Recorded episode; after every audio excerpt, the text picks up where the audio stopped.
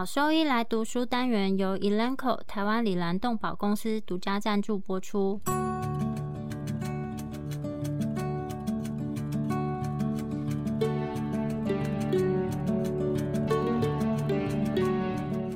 欢迎收听超级好兽医来读书，好读书，读书好，读好书，三日不读书，竞争一定输。眼睛太忙没时间念书，好兽医来读书，用说给你听。我是兽医师林哲宇 Steven。我是兽医师肖慧珍，在这边我们会挑选十个有趣的文章主题，用说的方式帮大家读书。每周一的中午十二点准时更新。兽医师来读书了。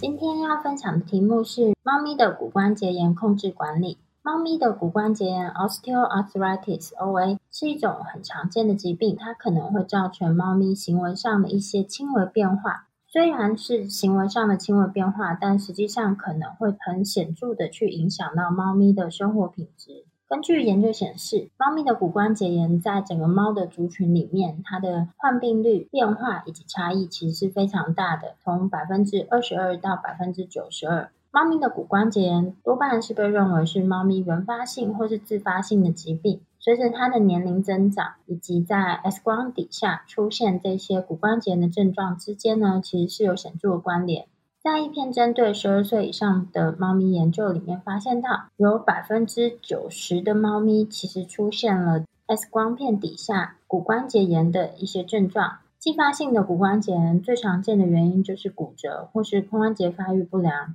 在猫咪骨关节炎最常受到影响的关节，包含有肘关节、髋关节，其次呢就是膝关节以及肩关节，多半都是双侧性的。另外呢，它们的脊椎脊柱的退行性变化也是很常见。在一篇研究里面显示，有百分之四十的猫咪，它们在胸椎、腰椎或是腰荐椎的位置有脊椎的椎骨增生 （spondylosis deformans）。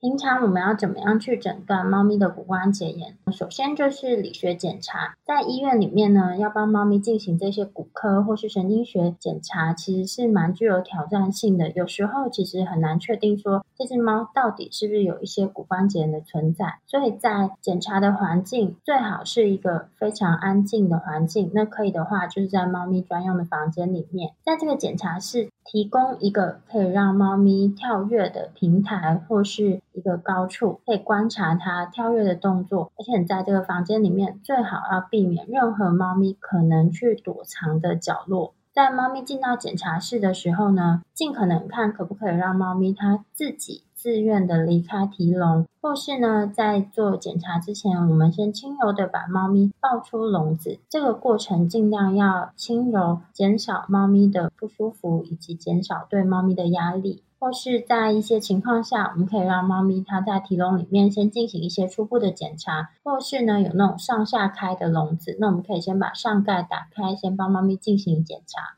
在我们更进一步的去触摸猫咪的关节之前呢，要先评估猫咪整体的姿势、步态，以及这个猫咪它跳跃的能力，或是它其他的动作。可是可能会有一些紧张的猫咪，它会采取蜷缩的姿势，而且在这个房间里面是不愿意去行走。所以在这个情况下，兽医师就很难取得一些相关有用的临床资讯。替代的方案是，这些猫咪的主人呢，他可以先在家里面去录一些猫咪在活动的影像。那这个呢，可以帮助兽医师做观察。通常在家里面，猫咪没有压力的环境下，要观察它们在平坦的表面上行走，或是爬楼梯，或是跳上家具的这些动作。但是，不论是在医院里面去评估，或是透过在家里面录的影片来去看猫咪的行走分析，跟狗狗相比较来说，猫咪的跛行其实相对是没有那么常见。在狗的骨关节炎会有几个很显著的特征，首先就是关节疼痛、关节摩擦音，或是这个关节肿胀，有关节里面积液，或是触诊起来这个关节有增厚，或是关节活动度异常。就是它关节活动角度下降，但是这些特征呢，其实在猫的骨关节里面并不一定都会看到，所以在猫咪的理学检查会比较建议进行触诊或是角度测量来作为猫咪骨关节炎的筛检工具。那我们在做这些筛检的时候，其实主要是来确定没有骨关节炎的关节，因为正常的关节比较不会有疼痛，而且它的活动角度会比较接近正常的最大值，所以我们可以透过触诊以及角度测量来预测，在 X 光下我们可能会看到正常的有哪一些关节。在做这个理学检查的时候，首先呢，我们就会先评估整个身体肢体它的活动的状况，再来再去评估每一个关节是不是有疼痛，或是呢它有异常的关节活动角度，再把这个四肢都触诊评估完，接下来才是做脊椎的疼痛评估。另外要提醒的事情是，在医院的环境底下，猫咪的神经学检查正常。也有可能并不一定是完全可靠的，因为那个环境可能让它非常紧张，所以有一些神经学检查有时候没有办法百分之百完整的进行，所以在医院里面像这样的神经学检查可能会需要重复性的操作，并不是单一次操作结果就完全可信赖。在 X 光片放射线学检查呢，我们会看到什么样的东西？如果我们怀疑这个猫咪它是有骨关节炎，我们就应该进行正焦的 X 光片或是放射线学检查。这个的意思就是至少要拍两个九十度交错的角度来做进一步的确认。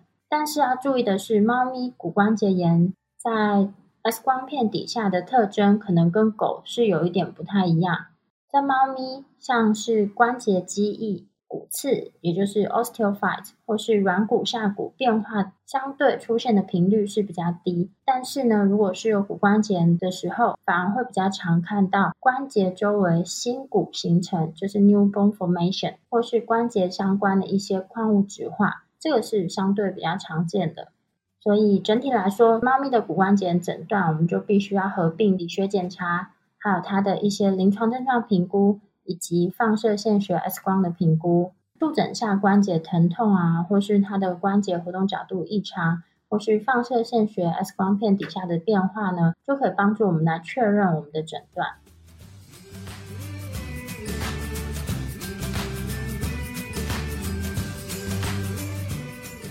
在骨关节炎的评估上面，分为主观评估以及客观评估。骨关节炎损伤的主观评估包含有临床测量工具，这个是由猫咪的饲主所填写的问卷，主要是在家庭的环境中呢，去评估这些猫咪行为以及活动能力的变化。这些问卷被建议用于评估猫咪的骨关节的诊断工具，以及用来监测它们的治疗反应。目前相对比较完善的工具呢，就是猫咪的肌肉骨骼疼痛指数。用于评估它们的活动能力啊、疼痛强度以及整体的生活品质。这个猫咪的肌肉骨骼疼痛指数呢，可用于区别正常猫咪以及受到骨关节炎疼痛影响的猫咪。这个评估是具有重复性跟可靠性，但是它的缺点是没有办法去区别这个骨关节它疾病上到底严重到什么样的程度。也没有很完善的数据支持说它可以很有效的去监控猫咪它们进行治疗之后的反应。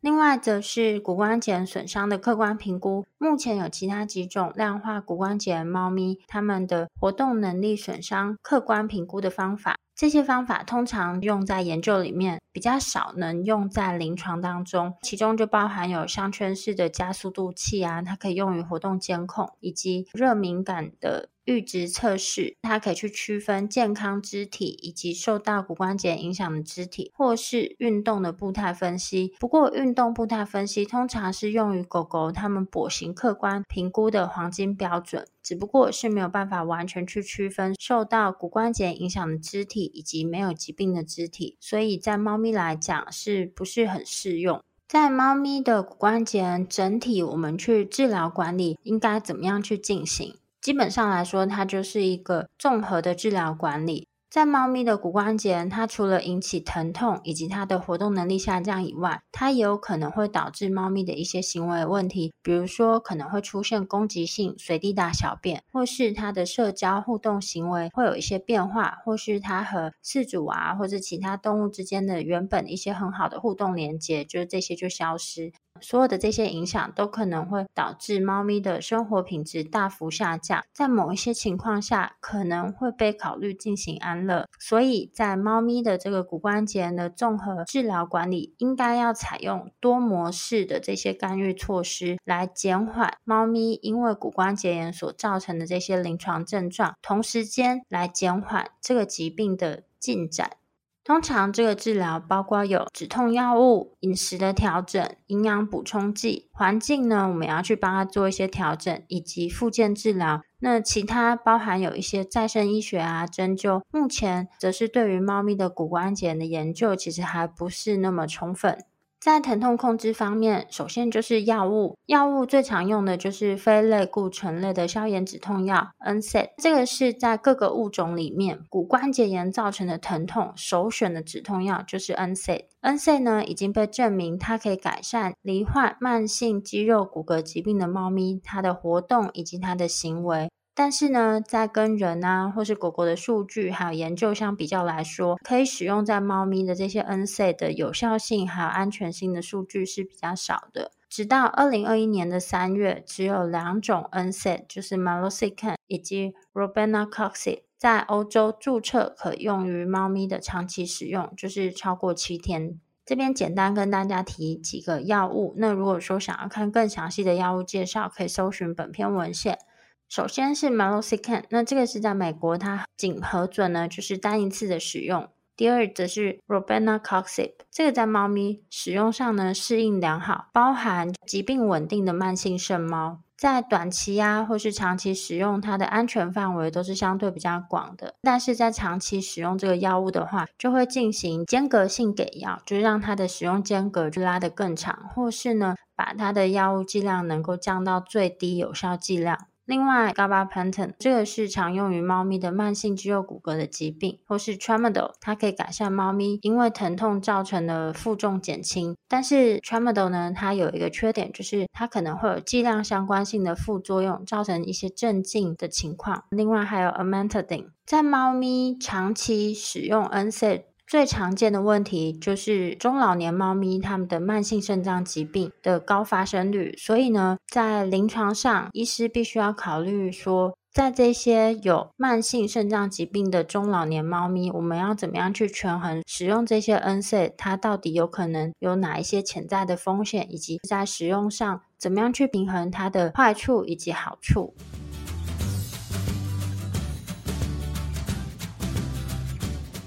在临床上，针对有骨关节已经稳定的慢性肾病的猫来说，就是有几个药物使用的要点。在非类固醇类消炎止痛药 NC 呢，就是要使用最低有效的剂量，作为多模式止痛的一部分。给药部分呢，可以考虑以脉冲疗法的方式给药。第二，就是要保持适当的水分，就是维持它的水合。第三，就是要定期的进行监控，至少要每六个月进行一次慢性生病的监控，并且呢，要适当的跟饲主讨论说这个药物长期使用可能会带来的风险。在其他的止痛药物方面，多模式的止痛治疗方法呢，在罹患有慢性疼痛的猫咪来讲，其实是越来越常见的。我们常用的第二线口服止痛药物，包含有刚刚提到的 Gabapentin、Tramadol 或是 Amantadine。最近呢，有一个是注射用的猫单株抗体，已经在美国批准使用于猫咪骨关节的治疗。那目前台湾是还没有。还有一些其他的口服止痛药物，不过呢，它是相对缺乏使用在慢性猫咪疼痛的一些临床数据，所以在这边就不予以讨论。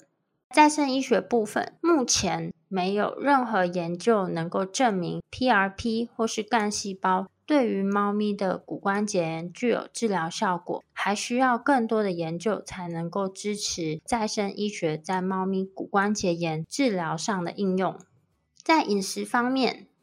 目前已经有很多项研究发现，过重或是过胖的猫咪，它和肌肉骨骼疾病，包含有骨关节炎，其实是有很显著的正相关。那这个发现呢，其实就跟人啊、跟狗的研究结果是一致的。过重或是过胖，它其实就是骨关节炎，我们已经知道的风险因素。所以有一些研究已经知道说，当你轻度的去减轻它的体重，大概减轻百分之六点一，或是更多的情况下，可以显著的降低和骨关节炎相关的临床症状。在人的研究里面也证实，脂肪组织它会透过提高促炎症脂肪因子的程度，而导致身体产生一个发炎状态。在猫咪的研究里面也显示，脂肪度和脂肪因子的浓度之间的相关性。虽然这些研究呢没有办法百分之百的支持这个结果，需要更进一步的研究来说明说这个过重或是过胖的状态，它跟猫咪的骨关节之间的关系。不过，根据我们现有的证据来讲，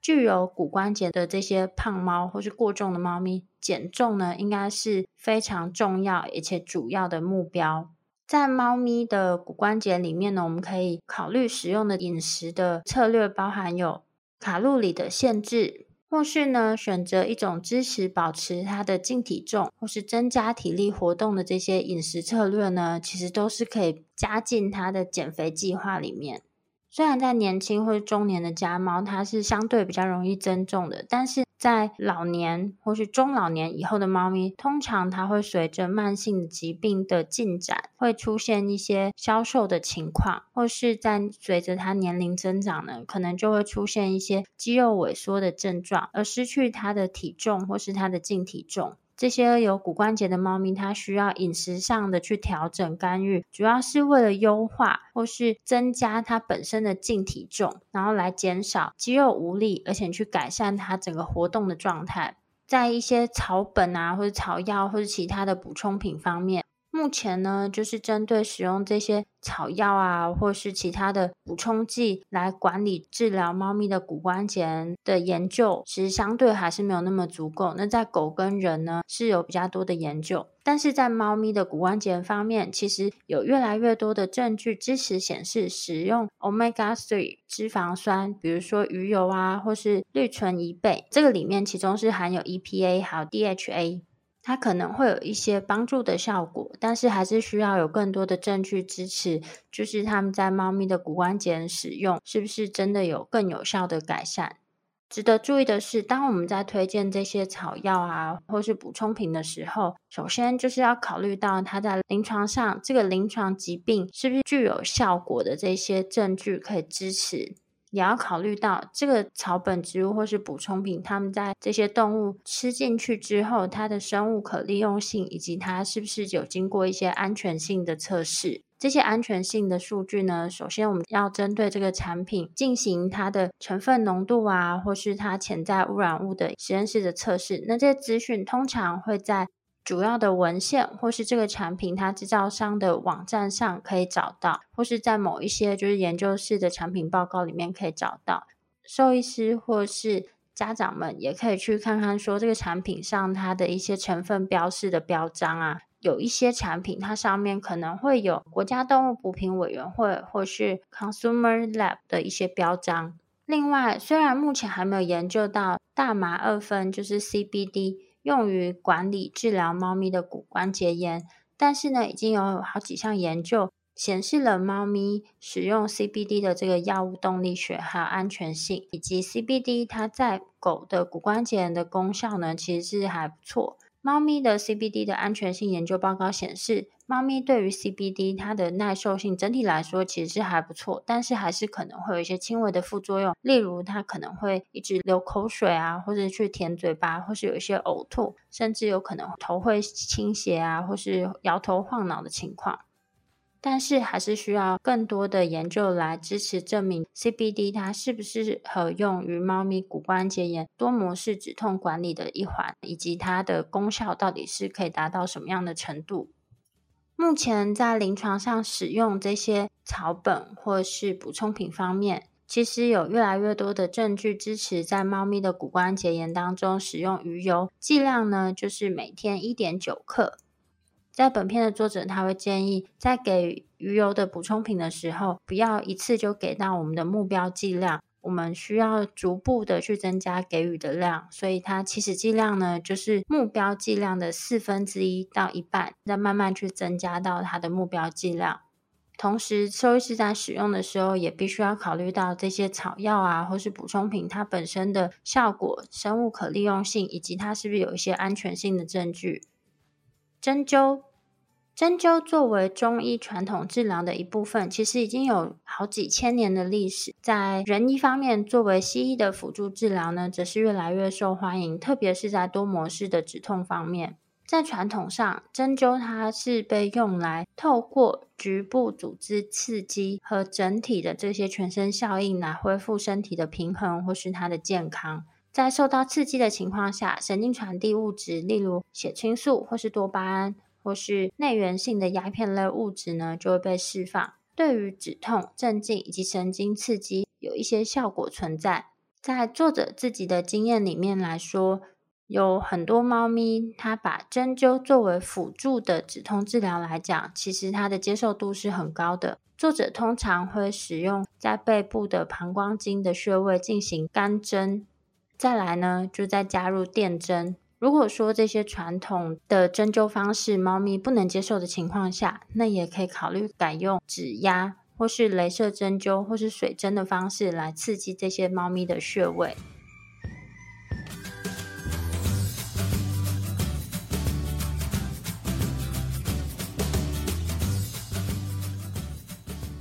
狗狗、猫猫防护跳蚤壁虱新选择：里兰灵藻丝 Seresto。对付跳蚤、壁虱长达八个月的保护，一秒圈上，零叮咬，没有空窗期，不怕水，也没有异味。搭配新界爽滴剂，有效预防新丝虫及其他内外寄生虫，一次解决三十种适应症。简单点药，洗澡后立即滴。即日起至九月十五日前，至指定通路购买新界爽全系列狗或猫用滴剂任意盒，加一元就多一剂，限量一千剂。购买时同时登记四组资讯。就可以再抽日本东京来回机票，点点新界爽，大家新界爽，加一元多一季，爽飞东京去。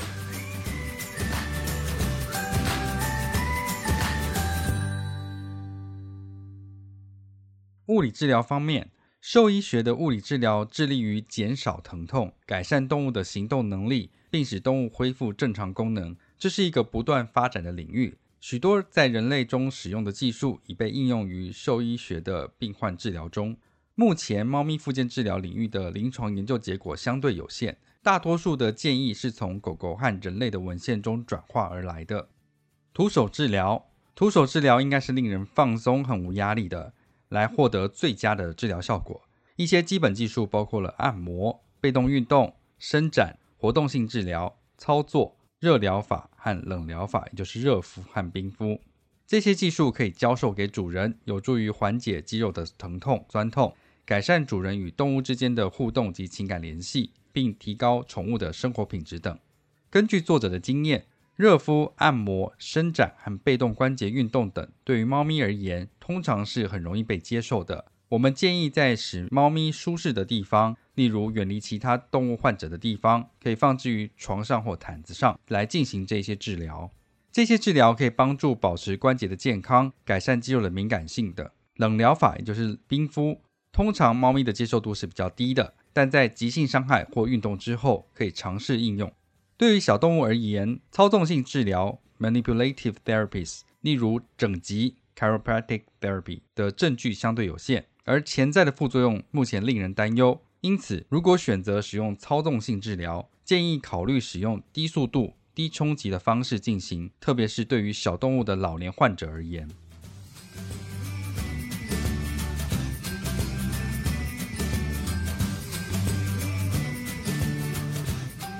仪器的治疗选择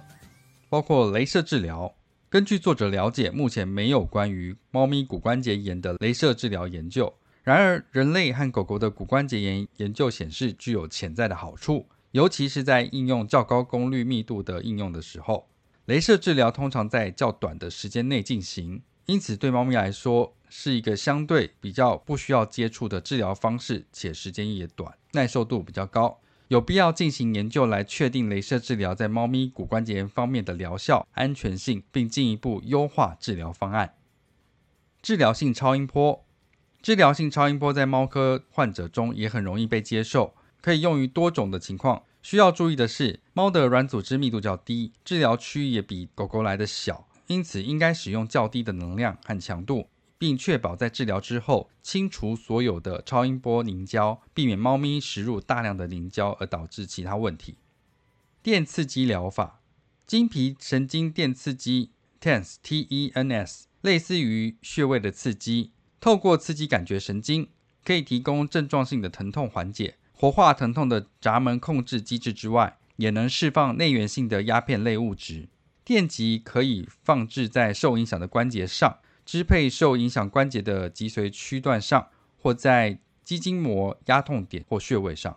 神经肌肉电刺激 NMES 用于刺激运动神经，在无法控制自主活动或无法忍受主动运动的猫咪中很有帮助。电极贴片被放置在合适的位置，引起肌肉收缩，有助于增强肌肉的力量。这些治疗方式在猫咪中可能不难被接受，但需要使用凝胶和剃毛，可能会降低饲主让猫咪接受治疗的意愿。此外，这些治疗可能会让猫咪感到略微不舒服或产生异物感，因此最好慢慢开始，并使用低强度的设置。这些治疗方式的优势在于可以交给主人，并在家中进行，既具成本效益，又对患者压力较小。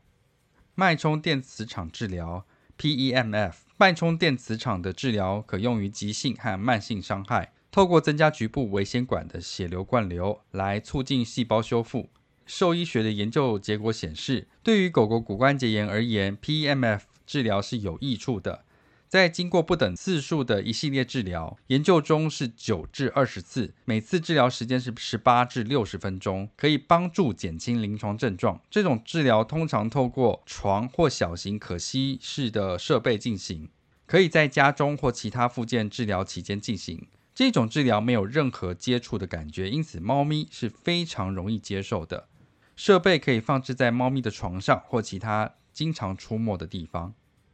在治疗性运动方面，therapeutic exercises，治疗性运动，尤其是增强肌肉，是猫咪骨关节炎复健过程中最重要的部分之一。应该根据个体的需求来进行个人化的设计。运动可以用于减轻疼痛、改善有氧能力 （aerobic capacity）、耐力 （endurance）、敏捷性 （agility）、协调性 （coordination）、平衡性 （balance）、步态 （gait）、运动模式。Movement patterning，姿势稳定性，Postural stabilization，关节活动度和力量等。运动可分为四种主要的类型，包括了增强运动 （strengthening）、灵活性运动 （flexibility）、平衡本体感知运动 （balance proprioception） 和耐力运动 （endurance）。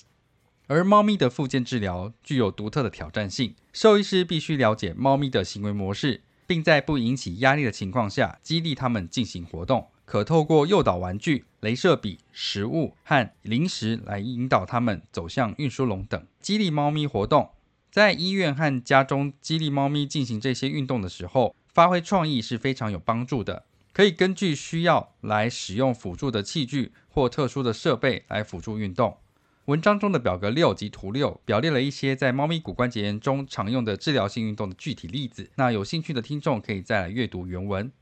水疗方面，hydrotherapy 水中跑步机治疗 （underwater treadmill） 和游泳在猫咪中可以透过缓慢的引导、短治疗的时间的训练和积极加强的练习而得到不错的接受度。水的自然特性，例如密度、浮力、粘滞性、阻力、静水压和表面张力。使水中运动成为复健治疗中最有用的形式之一。它减轻了主运动的震荡效应，并改善四肢的活动性、力量和关节活动度等。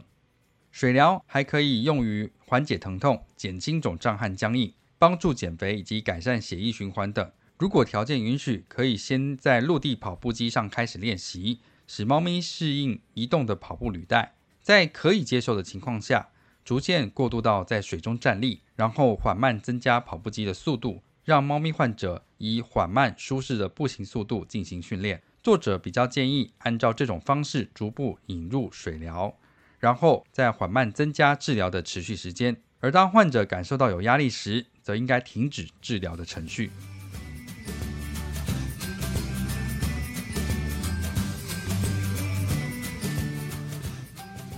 环境因素的考量，骨关节炎可能会导致慢性疼痛，进而影响猫咪的活力和活动能力。猫咪应该要能够轻松地接近食物、水、沙盆、躲藏处和休息的场所等。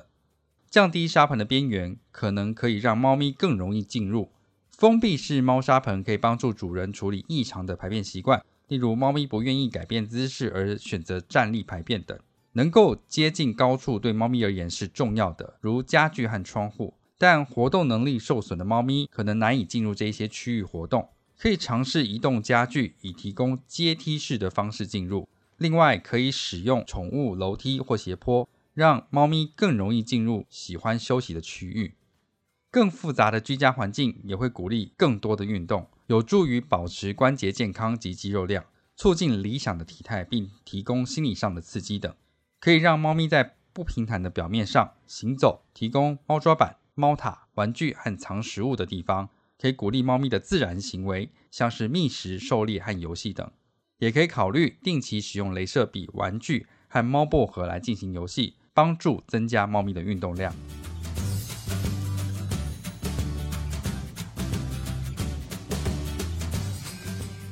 总结：猫咪骨关节炎的治疗涉及到一些独特的挑战，其中包括了及时发现疾病的困难，因为其临床症状可能很轻微或不明确，以及制定治疗计划的挑战等。目前为猫咪骨关节炎管理批准长期使用的止痛药物很少，因此在选择止痛药物的时候，必须注意是否存在其他的合并疾病，以及考虑可能的副作用。饮食方面的考虑。包括应让超重的猫咪减肥，摄取足够的蛋白质以保持肌肉的质量，以及维持轻度活动所采用的喂食策略等。市场上有越来越多的营养补充剂用于治疗猫咪骨关节炎，但对于其生物利用效率、疗效或者安全性的证据仍然很有限。目前最大的证据是支持来自海洋来源的 Omega-3 脂肪酸的有益作用。物理治疗包括了徒手治疗、仪器治疗和治疗性运动等。以提供辅助止痛、最大限度地增加关节活动度，并加强肌肉来支持活动的能力。猫咪的复健治疗可能一开始会受到患者耐受性的限制，但通常可以透过耐心和具创造力的治疗计划来完成。建议进行环境的调整，以提供更便利的设施，例如水、食物、沙盆和休息场所，以减轻骨关节炎造成的功能障碍。还需要进一步的研究穴位刺激和再生医学对于猫咪骨关节炎治疗上的作用。在有众多治疗选择的情况下，多模式方法使兽医师和猫饲主能够找到最佳的治疗计划，以最大程度地提高双方的生活品质。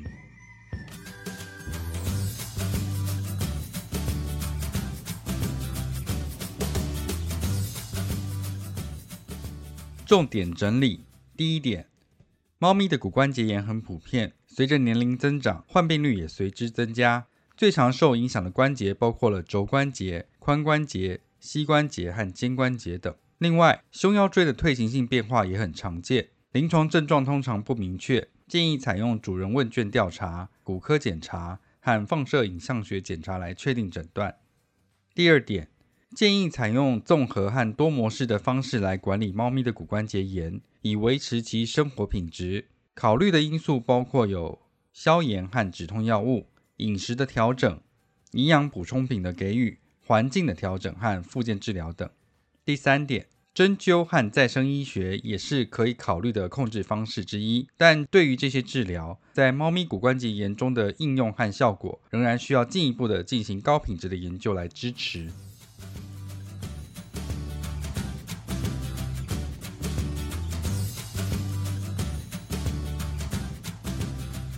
果说对我们分享的内容有兴趣或是有疑问的话，都可以上我们的网站，我们的网址是 triple w 点 wonder vet 点 com 点 tw，或是 Google 搜寻、FB 搜寻 Wonder Vet 超级好兽医，都可以找到我们哦。那我们的 Podcast 呢，就是在 Spotify 和 Apple Podcast 上面都有我们的节目，可以记得上去订阅及分享。那今天节目就到这边喽，拜拜。拜拜。